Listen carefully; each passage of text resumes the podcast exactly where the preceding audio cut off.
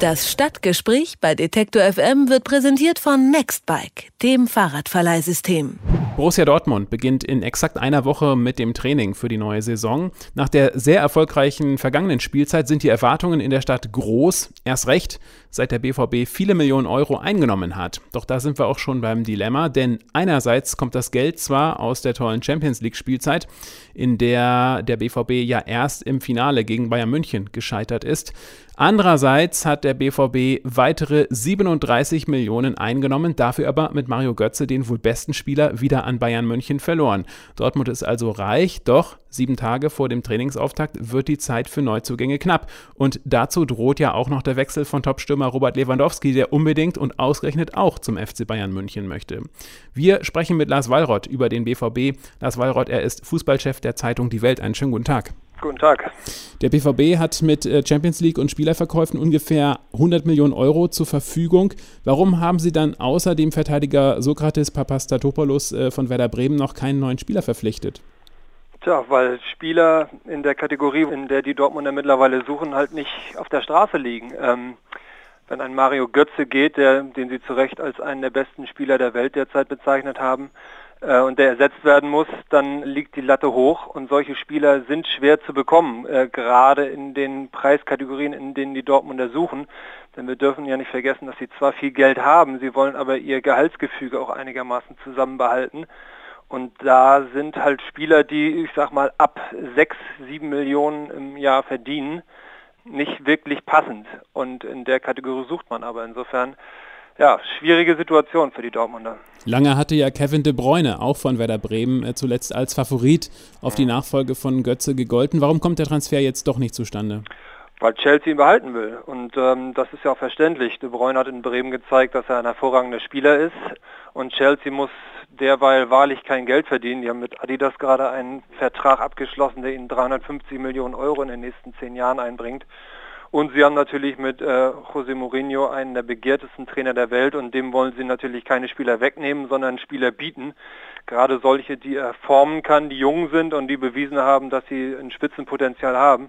Insofern hat Chelsea kein Interesse, diesen Spieler abzugeben. Kann man denn schon sagen, wer nun der heißeste Kandidat beim BVB für diese Rolle ist? Leider nein. Da scheinen sich die Macher wirklich schwer zu tun. Es geistert ja der ein oder andere Name immer wieder durch die Presse. Allerdings war da De Bruyne bisher wirklich der namhafteste. Den Rest kennen tatsächlich dann nur Experten und ich kann mir nicht vorstellen, dass das jemand ist, der dann einen Mario Götze auf Anhieb ersetzen kann. Aber in der Tat brauchen sie jemanden, denn ähm, aus dem einen Kader werden sie es nicht können. Natürlich kann man jemanden auf diese Position stellen, aber er wird äh, Götze nicht eins zu eins ersetzen können. Es wird ohnehin schwierig, diesen Mann eins zu eins zu ersetzen, aber mit einem ich sag mal, Kevin Großkreuz oder so ist das sicherlich nicht zu machen. Es gibt ja so einige Namen, ähm, Bernard, Eriksen, Deulofoy, Isco. Ähm, das ist also alles äh, nur zweite Wahl, oder? Ja, Isco wäre mit Sicherheit keine zweite okay, Wahl, ja. aber den werden sie nicht ja. bekommen.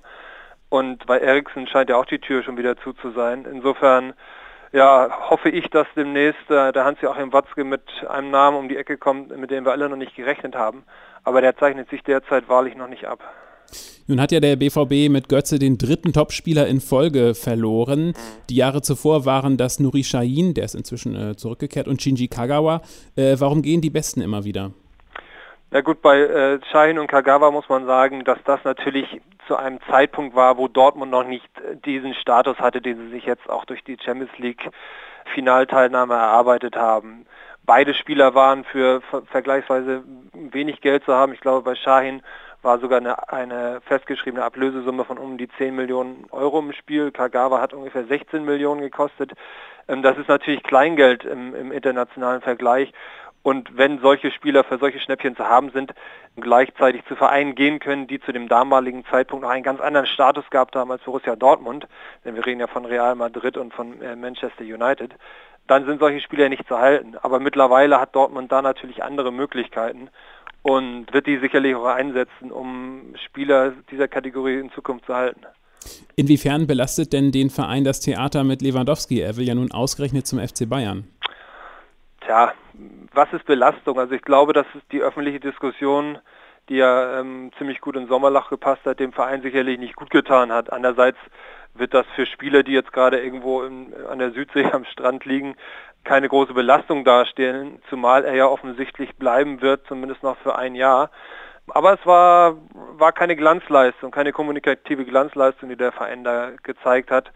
Äh, Im Gegenteil, es war ja schon ein ziemliches Rumgeeier und ähm, es ist ja immer noch nicht ganz klar, ob er nun tatsächlich nur zu den Bayern nicht darf oder auch zu allen anderen Vereinen nicht darf oder vielleicht doch noch eine Freigabe fürs Ausland bekommt. Ich könnte mir vorstellen, dass den Dortmund es ganz gut zu Pass kommen würde. Wenn jetzt ein ausländischer Verein viel Geld zahlen würde, denn dann würde er zumindest in Zukunft nicht gegen die Dortmunder selbst spielen oder zumindest nicht in der Bundesliga. Ist Dortmund denn eigentlich der einzige ernsthafte Konkurrent für den FC Bayern jetzt in der Bundesliga? Würde sagen ja. Also ich sehe da im Augenblick keinen anderen Verein, der auch nur ansatzweise das Potenzial hätte, diese Solidität aufzubauen, die man einfach über eine Saison braucht, um den Bayern tatsächlich äh, Paroli bieten zu können. Es hat ja immer wieder viele Anläufe gegeben, VfB Stuttgart, äh, Wolfsburg, auch Leverkusen, Schalke, der HSV. Und sie haben es alle nicht geschafft, dort diese Power aufzubauen, um eine ganze Saison lang oben anzugreifen. Und im Augenblick kann ich nicht erkennen, dass es Bewegungen und Tendenzen gibt, die darauf hindeuten, dass so ein Verein jetzt auf einmal aus der Asche steigt. Also ich glaube, dass die beiden das wieder am Ende unter sich ausmachen werden, auch wenn es zu Anfang natürlich, vielleicht wie in der vergangenen Saison, als Dortmund ja schwach gestartet war, so einige Findungsschwierigkeiten geben könnte. Aber ich denke, spätestens ab Frühjahr 2014 werden die beiden oben wieder stehen. Und äh, Hand aufs Herz, glauben Sie, dass der BVB bis in einer Woche, also bis zum Trainingsauftakt, den kompletten Kader für die neue Saison zusammen hat? Das würde ich sogar ausschließen. Also ich kann mir nicht vorstellen, dass das so schnell gehen kann. Vielleicht werden sie bis dahin einholen, aber Hans-Joachim Watzke hat ja zum Glück sogar im Weltinterview gesagt, dass sie es eigentlich vorhatten, bis zum Trainingsstart den Kader komplett zu haben. Ich kann es mir aber derzeit beim besten Willen nicht vorstellen, nein. Das sagt Lars Wallroth, er ist Fußballchef der Zeitung Die Welt und mit ihm haben wir über Borussia Dortmund vor dem Trainingsauftakt in exakt einer Woche gesprochen. Herr Wallroth, haben Sie herzlichen Dank für das Gespräch. Sehr gerne. Das Stadtgespräch bei Detektor FM wird präsentiert von Nextbike, dem Fahrradverleihsystem.